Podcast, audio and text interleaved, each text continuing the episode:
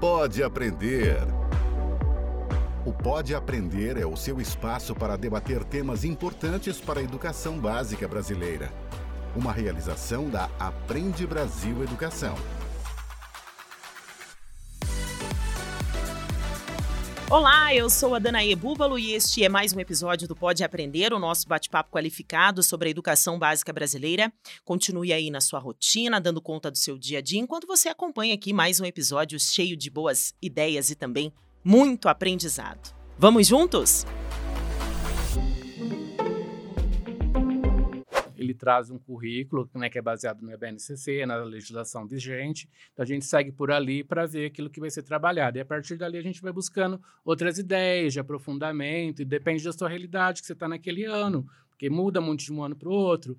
E aí você pode dar asas para a imaginação, ter ideias criativas, né? Às vezes ideias simples, mas mesmo simples dá para ser criativo. Qualquer atividade que você se propõe fazer alguma coisa diferente, ela vai dar trabalho qualquer coisa. Só que a parte final, o resultado, compensa qualquer esforço. Porque você vê o brilho nos olhos da...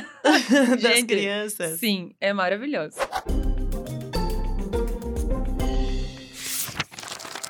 Livro aberto. Por uma escola cheia de criatividade e bons resultados de aprendizagem. Esse é o tema do episódio especial do Pode Aprender sobre o concurso Aprende Brasil Criativo, uma iniciativa do Aprende Brasil Educação para incentivar boas ideias a se multiplicarem por todo o país. O concurso recebeu inscrições de escolas de todo o Brasil e selecionou os melhores projetos em três categorias: educação infantil, anos iniciais e ensino fundamental, e anos finais.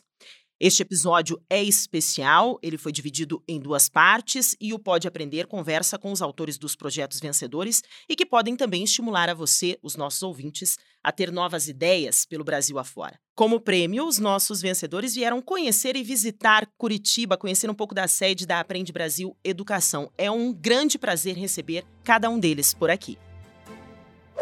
Pega a caneta.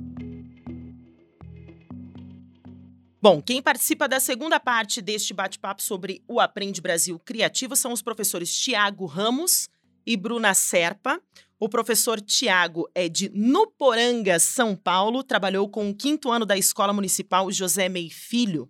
O projeto vencedor foi da categoria Ensino Fundamental Anos Iniciais e os alunos estudaram e produziram roteiros de um podcast, olha que bacana, e de um programa jornalístico sobre Aedes aegypti e sobre a dengue. Já a professora Bruna, do Centro Municipal de Educação Infantil Menino Deus, de Pato Branco, aqui no Paraná, foi vencedora na categoria Educação Infantil, com um projeto sobre a liberdade dos pássaros e o respeito às pessoas e ao meio ambiente. Um projeto que rendeu bebedouros para os pássaros e casinhas de João de Barro, criados pelas crianças, pelos estudantes. Tiago, seja muito bem-vindo ao Pode Aprender. Muito obrigada por aceitar o nosso convite. Olá, muito obrigado pelo convite. É um prazer estar aqui. Espero poder contribuir um pouquinho com vocês. Bruna, também seja muito bem-vinda ao Pode Aprender. Parabéns e muito obrigada por aceitar o nosso convite. Obrigada a vocês pela oportunidade de estar aqui. Bom, para a gente começar, eu quero conhecer um pouquinho do projeto de cada um.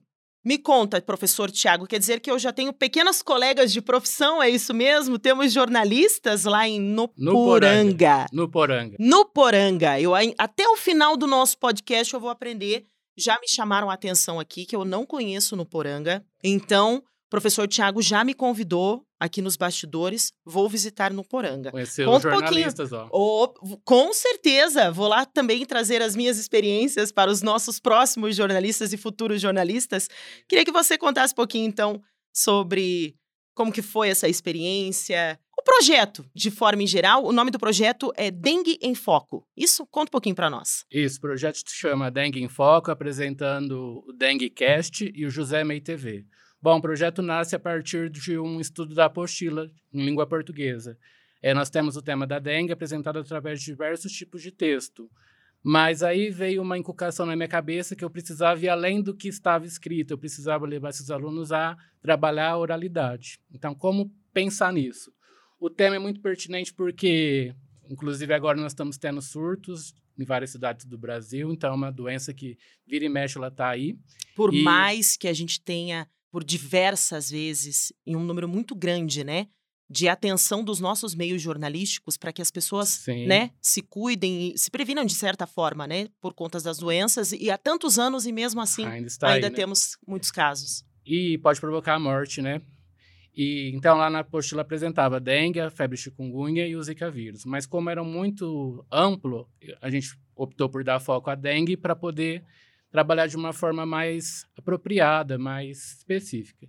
Então, eh, nós trabalhamos lá com os conteúdos da apostila, mas vimos que só aquilo era pouco. Então, eh, eu comecei a propor para eles, então, que tal a gente fazer um, um podcast? Só que, para alguns era muito comum essa ideia, para outros não. E eu falei, e um programa jornalístico? Já era mais comum. Então, nós tínhamos dois focos, então, no início. Era pesquisar e entender a diversidade da dengue, porque são várias especificidades, né? Então, nós tínhamos que estudar para compreender a dengue, para eles poderem fazer um programa jornalístico ou poder entrevistar as pessoas a respeito daquilo. Eles tinham que estar cientes do que eles estavam falando.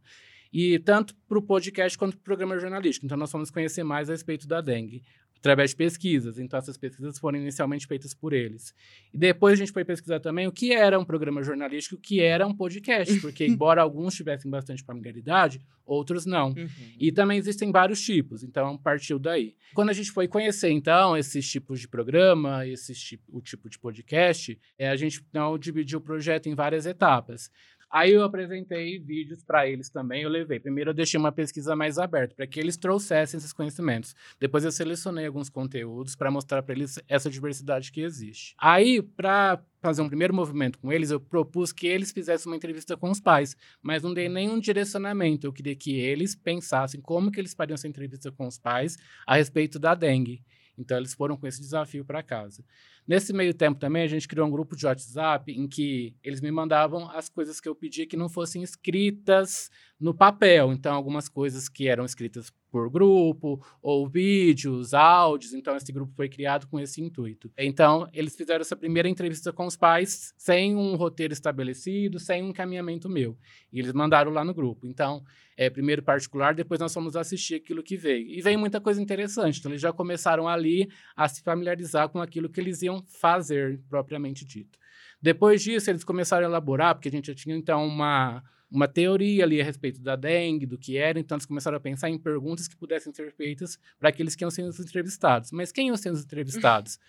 Então, foram feitos quatro grupos de estudos. Então, como eu falei que nós temos aqui várias abordagens para trabalhar a dengue, a gente trabalhou as características físicas, é, biológicas do mosquito. Então, nós convidamos um biólogo para falar sobre isso. Nós trabalhamos sobre sintomas e tratamento. Então, nós convidamos alguém da área da saúde, conseguimos uma enfermeira para falar sobre esse assunto. Falamos também sobre o combate feito nas casas do município. Veio o responsável pela vigilância sanitária do município para conversar com eles. E a escola não fica fora. Então, eu convidei uma professora que tem um trabalho muito legal dentro da escola a respeito desse assunto, de reciclagem e outros assuntos. Então, ela topou.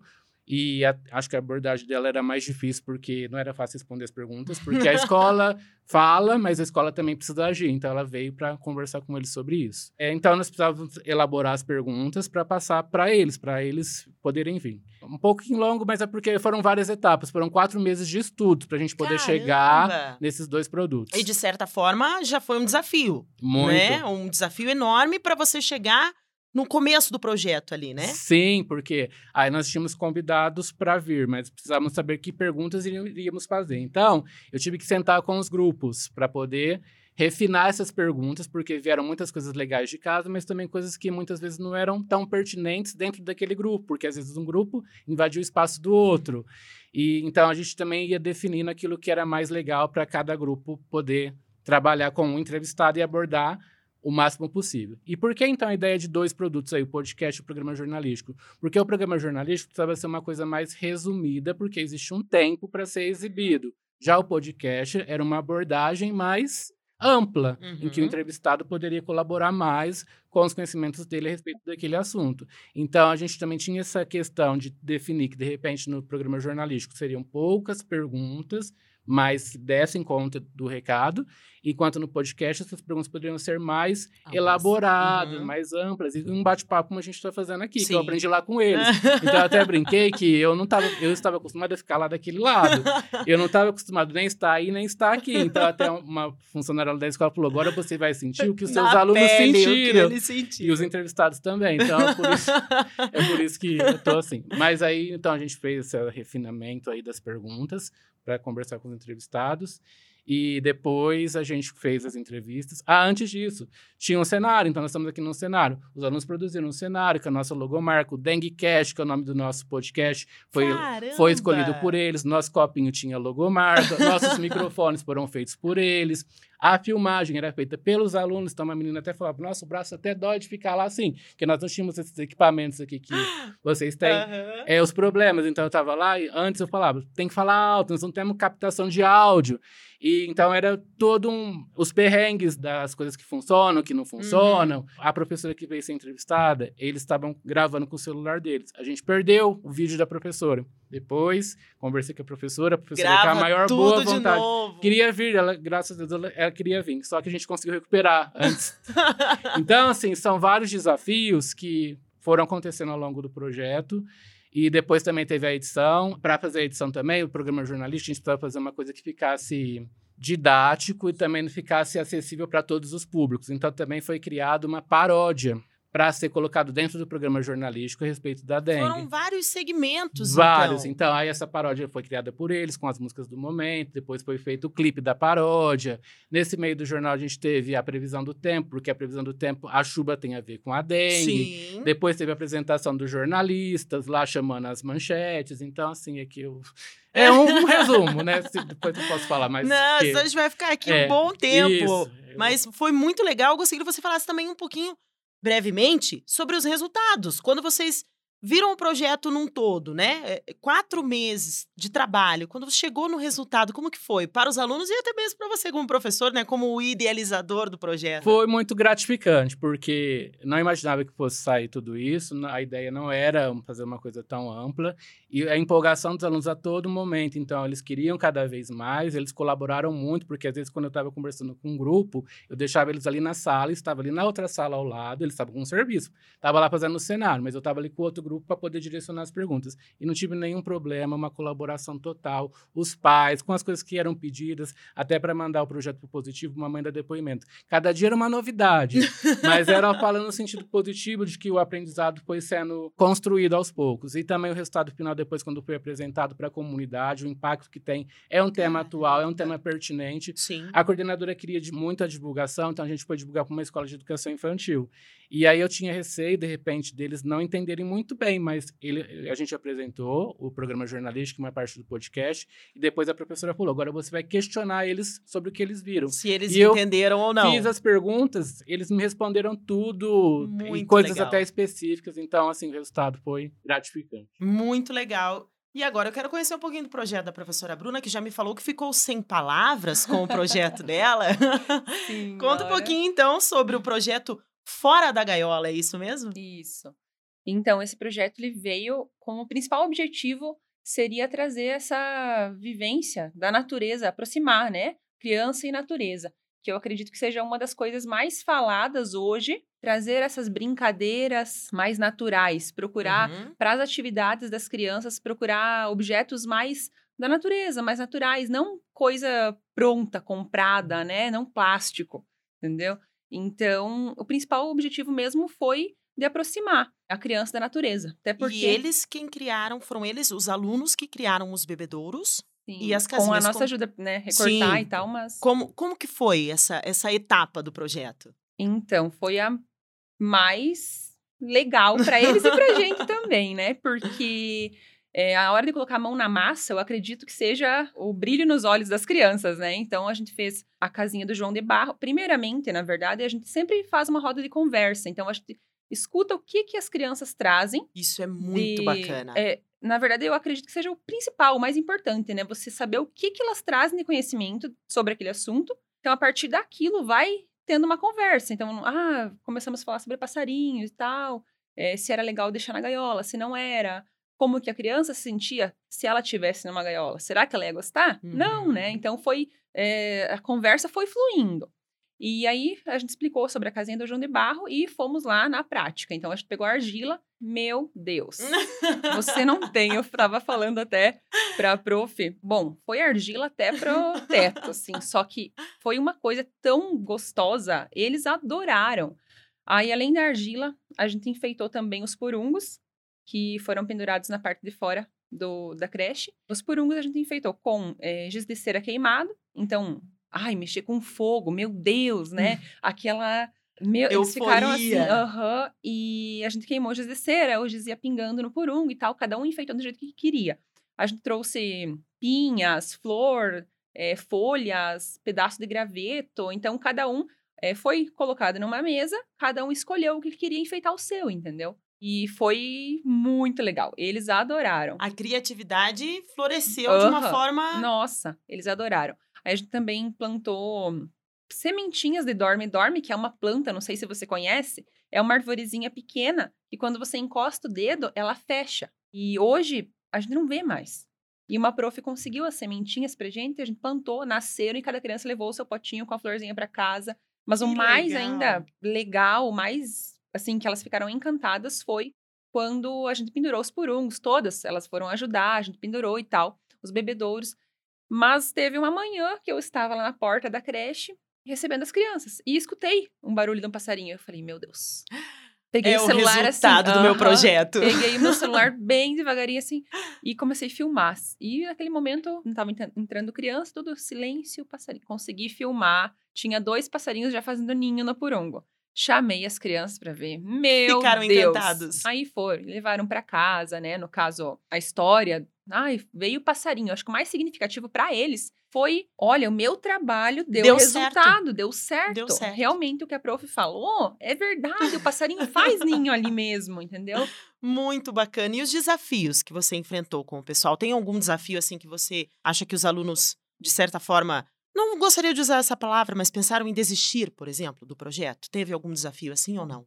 Olha, pra ser bem sincera, eu não. Não teve. Não, porque pode ser que alguma pessoa falasse, ah, é trabalhoso. Claro Sim. que é. Qualquer atividade, né? Qualquer professor, qualquer atividade que você se propõe fazer alguma coisa diferente, ela vai dar trabalho. Qualquer coisa. Só que a parte final, o resultado, compensa qualquer esforço. Porque você vê o brilho nos olhos da... das Gente, crianças. Sim, é maravilhoso. Eu acho que o desafio em si é você abrir a sua mente, né? Exatamente. Para você ser mais criativo em Exatamente. sala de aula. Eu acho que esse é um principal desafio aqui dos dois projetos que a gente está comentando aqui no nosso podcast. Tem os desafios, né, de quatro meses de estudos e tudo mais, mas eu acho que o principal é você sair fora da caixa, né? Hum, Exatamente. Eu até fora da gaiola. É uma ideia que remete assim, você pensar fora da caixa.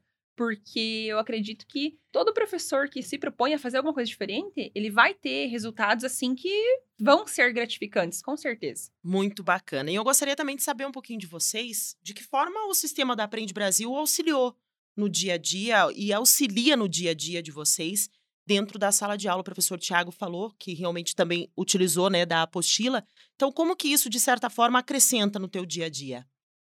Bom, o Sistema Brasil é um norteador, né? Ele traz um currículo, né, que é baseado no BNCC, na legislação vigente. Então, a gente segue por ali para ver aquilo que vai ser trabalhado. E a partir dali, a gente vai buscando outras ideias de aprofundamento, e depende da sua realidade que você está naquele ano, porque muda muito de um ano para o outro. E aí você pode dar asas para a imaginação, ter ideias criativas, né? Às vezes ideias simples, mas mesmo simples dá para ser criativo Sim. e querer, né? Mas ali já é um norteador, então é muito importante, porque senão seria uma coisa a mais que você teria que parar para pensar. Então a gente já tem um norte Um para seguir. norte. né? Alguém ali te dando uma diquinha, Isso. mas o importante é sair fora da caixa, né, Sim. Bruna? Conta um pouquinho para nós também sobre a sua experiência com o sistema.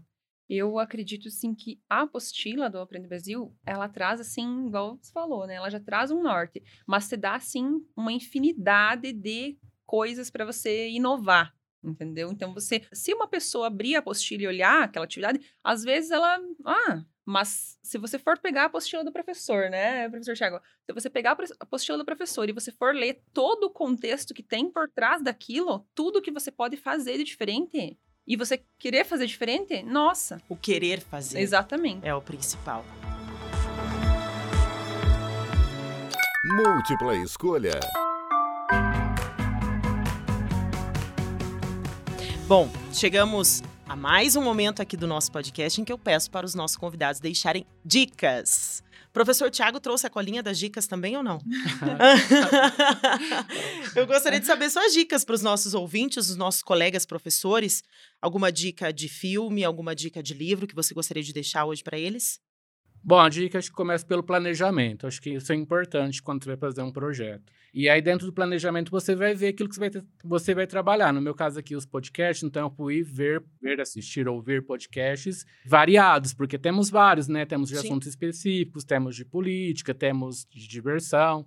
E também ouvir sugestões dos alunos de podcast, porque eles já vão para outra linha, dos influenciadores. Então, a gente teve toda essa discussão, porque não adiantava eu mostrar para eles um de adulto e não ouvir a linguagem deles. Então, acho que é importante você também saber o Vocês não iam público- se entender, né? isso, saber o público com que você está dialogando.